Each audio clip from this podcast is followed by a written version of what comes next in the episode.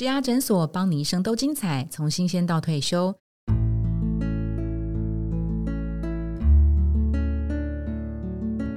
Hello，大家好，我是主持人 Pola。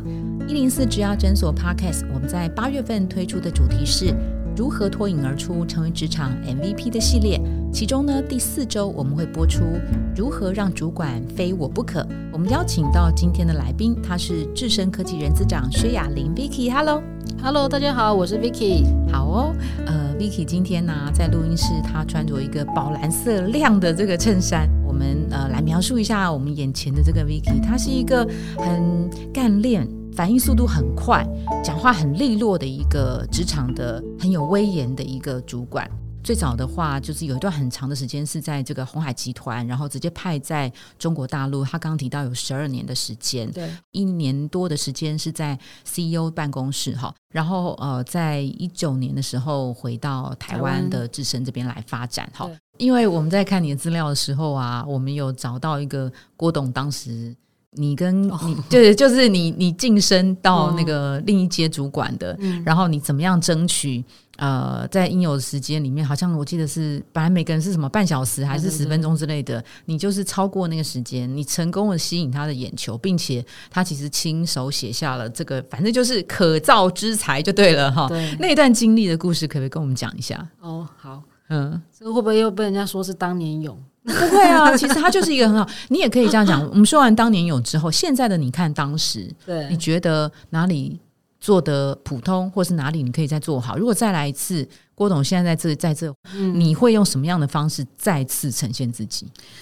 当年发生这个状况，其实是呃蛮有趣，就是我们一样是在培育人才的一个场合上面，那我们就是各次集团要安排有潜力的。呃，人才要跟总裁做报告，应该是说不止总裁，是所有的副总裁，就是在我们的总部啊，然后跨跨厂区的连线这样子。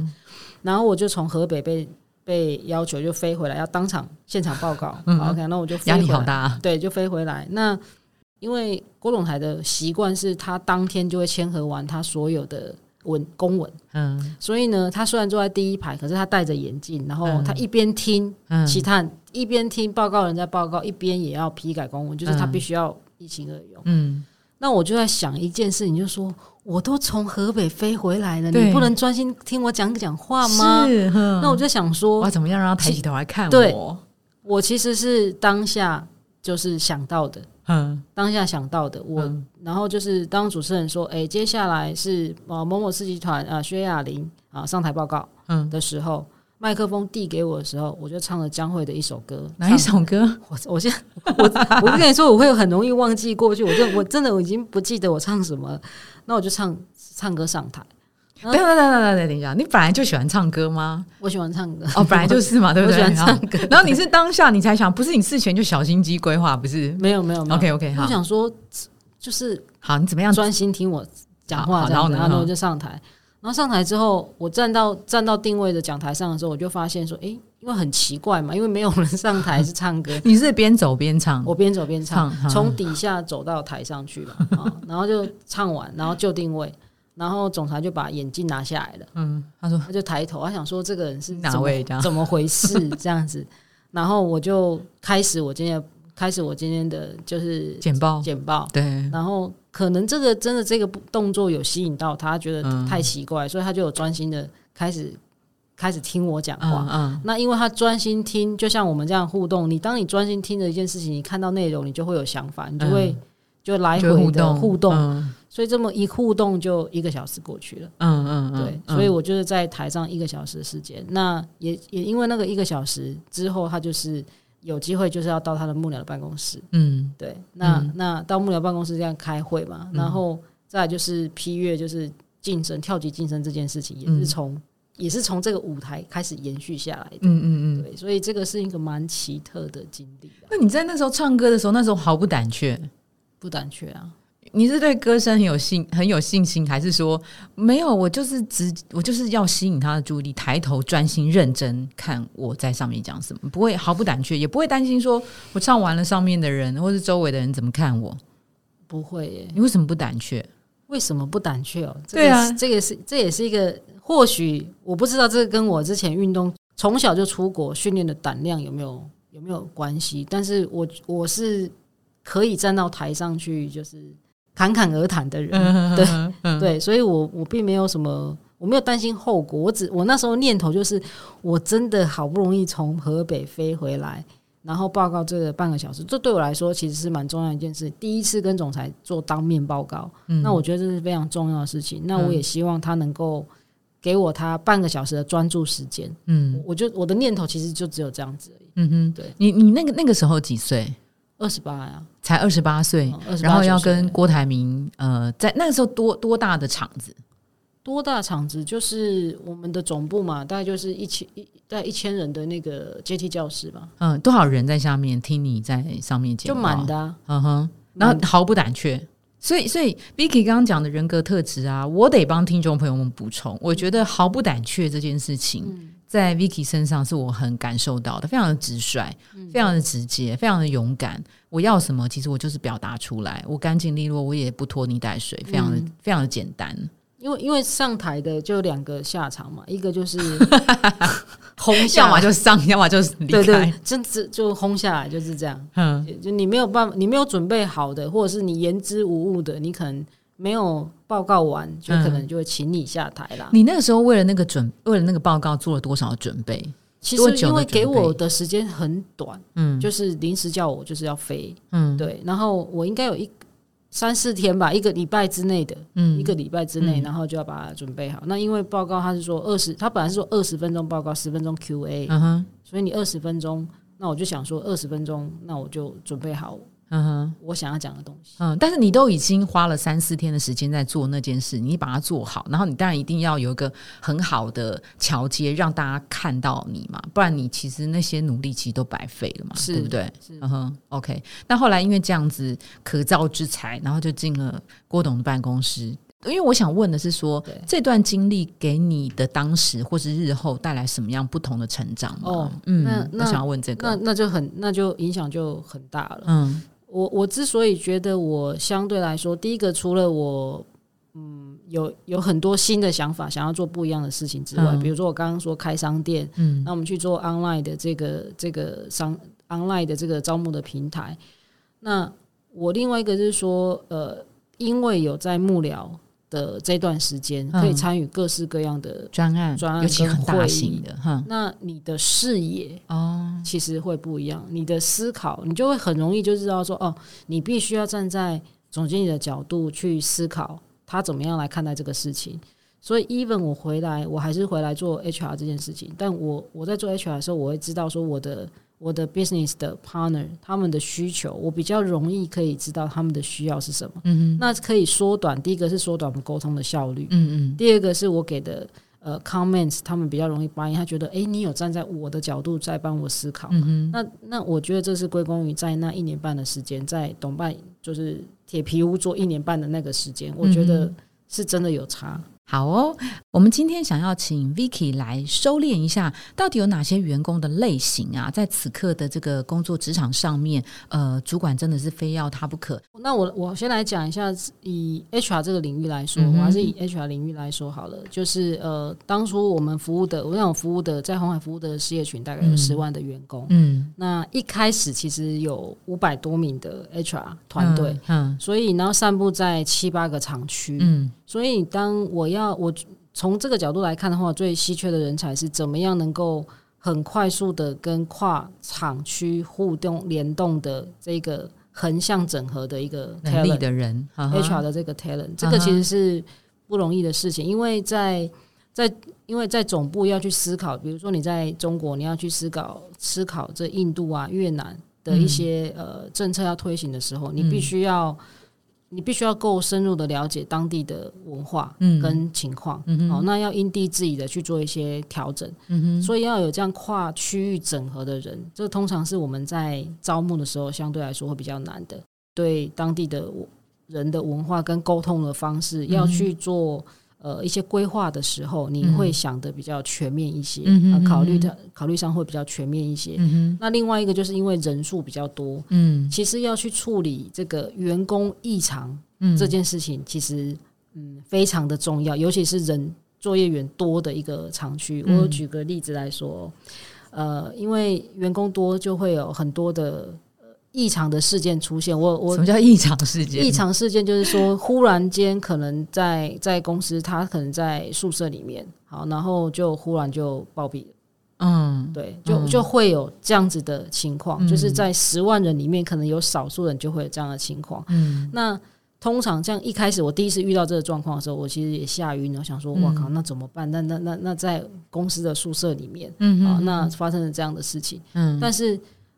团队里面比较有经验的，他大概就知道说，哎，第一个我们先要了解说，哎，他的出勤状况有没有正常啊？嗯，哦，他是不是因为过劳啊、太累呀？嗯，然后再来就是他的紧急联络人是谁呀？嗯，然后我们要怎么样通报这个相关的单位啊？嗯，然后怎么样去安抚家属啊？怎么样照顾家属？怎么样帮忙协助后面的这些规划的安排？啊，怎么这还有这个件事情结束之后怎么预防啊之类的？这这个这个其实说是很。你你说这个是小事嘛？这其实蛮重要的，因为因为如果没有处理好，可能就会是在在你的门口拉白布条啊，对啊，抗议啊，对这个这个心脏还很大颗哎，是这个对我来说其实是一个蛮不可或缺的人才的类型，就是去处理各式各样的异常，他的临。就是临场反应，反应非常要非常快，而且应对要得宜。嗯哼，对，然后有要要有有进有退。那在 China 的话，更多的时候是要跟就是要跟当地的政府要做一些应对。嗯，那个更是有一些美感。你其实要找的已经不是一个 HR 嘞，已经是一个 team 吗？是啊，就是所以一个团队里面，他一定要有各式的人，他要去做一些补位互补。对，大家真的是要。Cover 或彼此的 cover，什么时间点是谁应该要谁应该要谁要上场？所以你的兵，然后有好多个不同的那个呃部队，然后谁怎么样就派谁上去这样子。对，就是这有时候我刚也说比较幸福的地方，就是我的团队跟着我的时间都比较久，大家的默契，所以基本上就是一个眼神啊，确认过眼神之后就知道谁要上了。对。所以这个是从呃 HR 的领域，您您最直接的熟悉嘛？那如果是产业呢？因为你们要帮各个厂区或各种，就整个公司都要招募人，有没有哪一种职缺你们是最难找的？它不一定是稀缺，但是它可能是质感，你你怎么找，你就会觉得说一直不到位的。那一旦这个人符合了，你就中了。有没有是你们在帮各个厂区招募各种不同的人？有也许是研发一定要特别前瞻的，或是哦行销高手很厉害的，还是业务 top。Sales 还是怎么样？你们觉得最难找的？我现在又回到以自身来说好了，在台湾，因为以研发为主，其实因为台湾现在的 R D 的这个竞争确确实非常的激烈，激烈。那像呃 p r e m i s 就自身的话，我们从 Camera Module 开始，然后到汽车，嗯，然后到这个呃相机的模组，嗯，然后到呃电竞的，我们是出货最全球出货最。最大的这个电竞的 keyboard mouse 的，好，那我们要去找到找到这个，然后现在要加上 AI，真的演算。那我们的产品线，第一个产品线广之外，那我们应该是说，我们每两三年就会推一个从就是一个市场上就是在我们的公司里面没有的产品，对，就从零到一的产品。嗯，最难找到，我觉得是它有技术背景，嗯，但是它又能够有市场敏锐度的这样的。人才，嗯嗯，这个是呃非常难的。那当然，我们的我们的技术长他就是这样的一个 talent，但是我们现在在培养几几个小技术长，就是我们希望找多一点这样的 talent，因为每两三年必须要一个新的 industry 的 product 出现。那大家可以知道，那不是你既有的能力，那是新的能力。是是是。所以这样子有技术背景加上有市场敏锐度的人，其实是非常。所以难的，所以单看有技术背景的人有 OK，但是你每个技术每个技术要不停的往上升，这个是有技术背景的进阶。另外有市场敏锐度的人有好，但是你要这两个相乘，是你们就是觉得现在真的是最顶尖的人了，对不对？是是最难找，而且这个还不只是还不只是这样，它是有技术有市场敏锐度，对，然后它能够把规格把产品的规格。讲清楚之外，可以带着团队做出来，嗯，还要做出来，对，OK，还要做出来，这是重点。当我们搜寻不到的时候，我们一定也是内部会培训嘛。如果说我今天是个技术人员，你们会怎么样？呃，鼓励他，或是培养他，他的技术要再升级，或是他可以稍微呃右边一些些跨到提升市场敏锐度，这个是一包，或者是说我现在本来就有很有市场 sense，可是你可以加强我的呃技术背景，这是一种方式。嗯，对，现在有做这种往另外一个方向靠拢的这种训练吗？我觉得，嗯，我们用的方式应该是说我们在。我们在开就是产品会议，不同的产品线的产品会议的同时，我们会有业务跟研发的人才，就是同时在会议上做交流这件事情，就是研发提出来的一个见解。诶 m a r k e t i n g 可能要讲说，这个可能不是 customer 要的，这不是市场要的，是，所以那个内部的换位思考，那个那个。那个氛围其实会更好。OK OK，所以说，如果你今天很 lucky 的，你是这种人，那恭喜你，就是很多科技厂都会要抢着要你。就是这个人，他同时有技术背景跟市场敏锐度，那很 OK。但是如果你没有办法复合的时候，你这个时候你在技术背景你做到顶尖，就公司的角度来讲，它也是不可或缺的，对不对？或是你的市场敏锐度、行销的那个角色，你做到顶尖，就公司的角度来讲，就像刚刚 Vicky 提到，你在一个公司的这个运作的机制当中，确实那个。方寻就非常非常需要你，用这种方式也可以，对不对？刚 Vicky 的举例，不管是稀缺或者关键人才呀，有有哪些人格特质？就你来讲啊，呃，精明干练果决，超 超级那个简单利落的，Vicky 会最 care 的哪三个关键？哪三个人格特质是你觉得哦，讲到这个我就中了？嗯，我觉得第一个是。我我觉得要谦虚哦，谦虚的谦虚的学习这件事情，要知道你自己不知道的是什么。嗯，这件事情太重要了，因为越越高阶的主管，可能这个部分会有时候会忘记，是就是因为在自己的专业领域，他可能已经做到了最高的高阶的主管。OK OK，可是当越高阶主管他反对他，反而要看的不是自己的方选，他要看的是经营层面，他要看的是很广的。所以，如果要以我 HR 来看，说，哎，我 finance 我可能知道损益表我会看，但是我离专业的财务其实还差得很远。嗯，我很多事情可能要跟财务同仁去学习，或者说在 marketing 我们参与的这些战略会议，但是。要更深入的 marketing 的一些 know how，要怎么去做市场分析，或者是从客户那边取得竞争对手的报价这件事情，我觉得也是很困难的事情。啊，所以谦虚的学习态度这件事情，我觉得非常的重要。我我这边插个嘴啊，因为刚刚那个呃 Vicky 讲到，特别是高阶主管要谦虚，我想要昨天晚上看到。一本书的一句话就是，他说当了 CEO 之后啊，可能当了 C 叉 O 之后了哈，呃，最缺少的两件事情就是第一个粗茶淡饭，因为你会有很多的应酬或什么的哈，会有一些呃人来人往，最缺少第一个就是粗茶淡饭，最缺缺少第二个就是肺腑之言啊，因为你可能在那个高位了，人们愿意跟你讲真话的那个机会已经越来越少了。谦逊这件事情，反省这件事情，好像是蛮重要的，对不对？好，永远把自己呃保留一定程度的空间，接受外面的一些建议，是对不对？那第二件事情，我觉得是这也是很老生常，但我觉得真的很重要，是不是？就是主动积极这件事情。嗯，可以，那个普拉应该可以感觉到，我就是一个比较，因为我是运动员出身嘛，真的，哎，我觉得他非常简单利落，就是比较阿萨里的这种，真的真的众人，然后又很怕。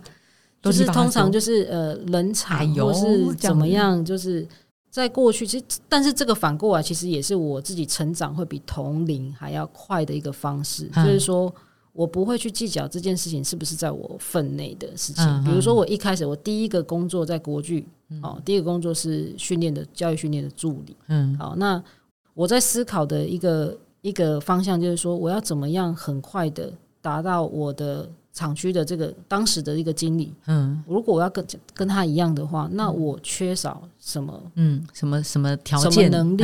对我缺乏什么能力？那我自己把它讲成这个是一个就是能力的拼图这件事情。那以终为始嘛，典范在那里。那我知道我缺什么？嗯，因为那时候我会模拟一个题目，就是说，如果我老板跳槽了，嗯，然后董事长要我去接他位置，我敢不敢？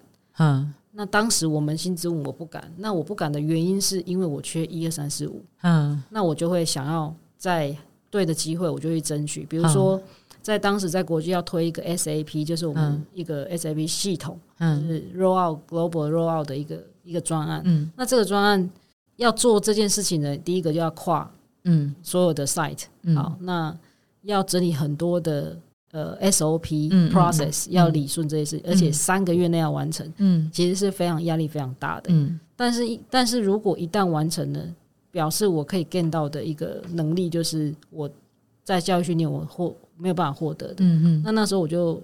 我就自自愿举手说，我可以来试试看这个专案，就是我就是皮演嘛。嗯嗯。但我的挑战就是所有的 site 他会出一个人跟我配合，但是跟我都没有任何的 reporting 的关系。嗯。那我要 想，我要三个月内要完成这个 project，嗯哼，要跟大家去做互动。嗯哼。对，那最终我是有有把它 deliver 出来。嗯嗯嗯。所以这个也是主动积极，其实在我过去的职业。不断的出现这样的事情，就是没有人要做的好，那我就我我我来做。嗯嗯，吃亏就是占便宜这件事情，对我来说其实是是蛮至理名言。OK OK，我刚刚从 Vicky 讲的那个例子，国剧的那个例子啊，我我有另外一些感受，就是我觉得你随时会盘点自己。嗯，就像你刚刚竟然会说，哎。我就设想，如果我老板他跳槽了，嗯，老板叫我大大老板叫我去接，我敢不敢接？其实他 Vicky 在做一件事情，随时盘点好他自己的条件、自己的能力，然后随时准备好，对不对？机会是留给有准备的人，对吗？哈，对，OK，好。所以感觉感觉说啊，主动积极真的老生常谈。但是你在这个年代，你在任何公司、任何职务，其实这件事情就是一个很很基本、一定要做到的，是，对不对？就是因为。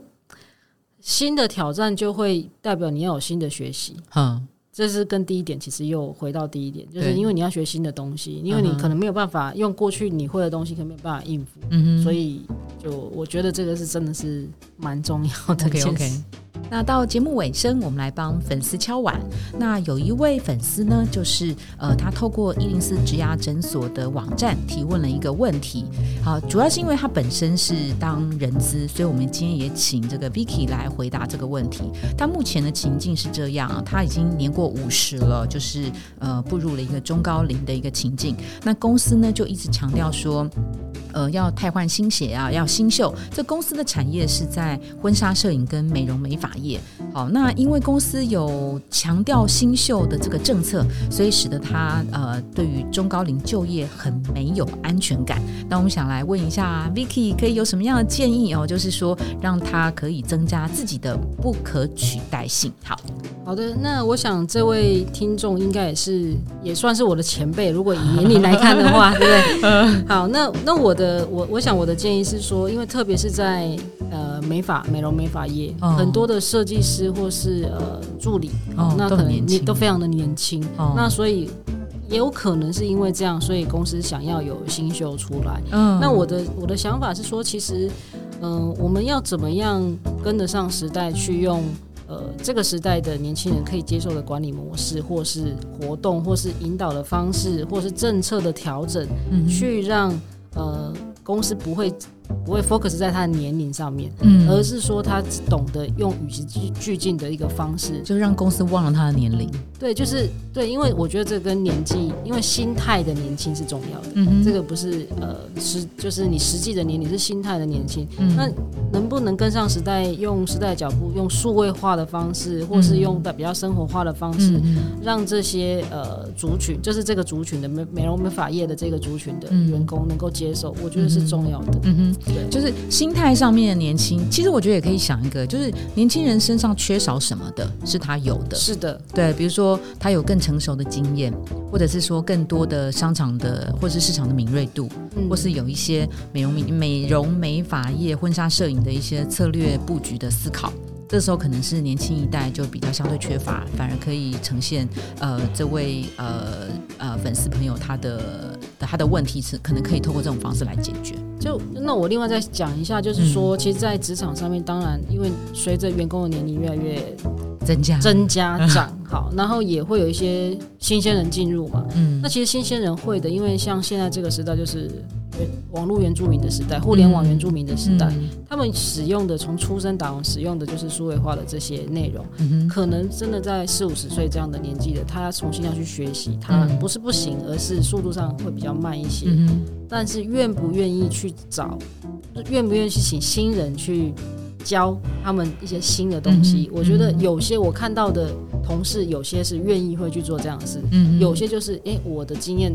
比较老道，你就听我的就是了。嗯那现在的新一代的年轻人，我相信他不是很喜欢用这样的方式互动。嗯哼，这个我觉得不管是各行各业，应该都面面临起同样的状况。OK，好，那关于让主管非你不可的员工类型，我们今天先聊到这里哦。那一零四职涯诊所 Parkes 的内容，也欢迎您回头去收听精彩的内容。那我们今天非常谢谢 Vicky 参与我们的这个聊天跟分享，谢谢，拜拜，谢谢，谢谢大家。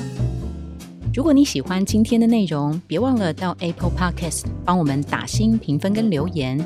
假如你有更多的问题，欢迎到植牙诊所来发问，我们每周都会更新，也欢迎您投稿想听的主题。投稿链接在节目资讯栏里，请订阅 Podcast 频道，追踪我们的 IG。我们下次见喽，拜拜。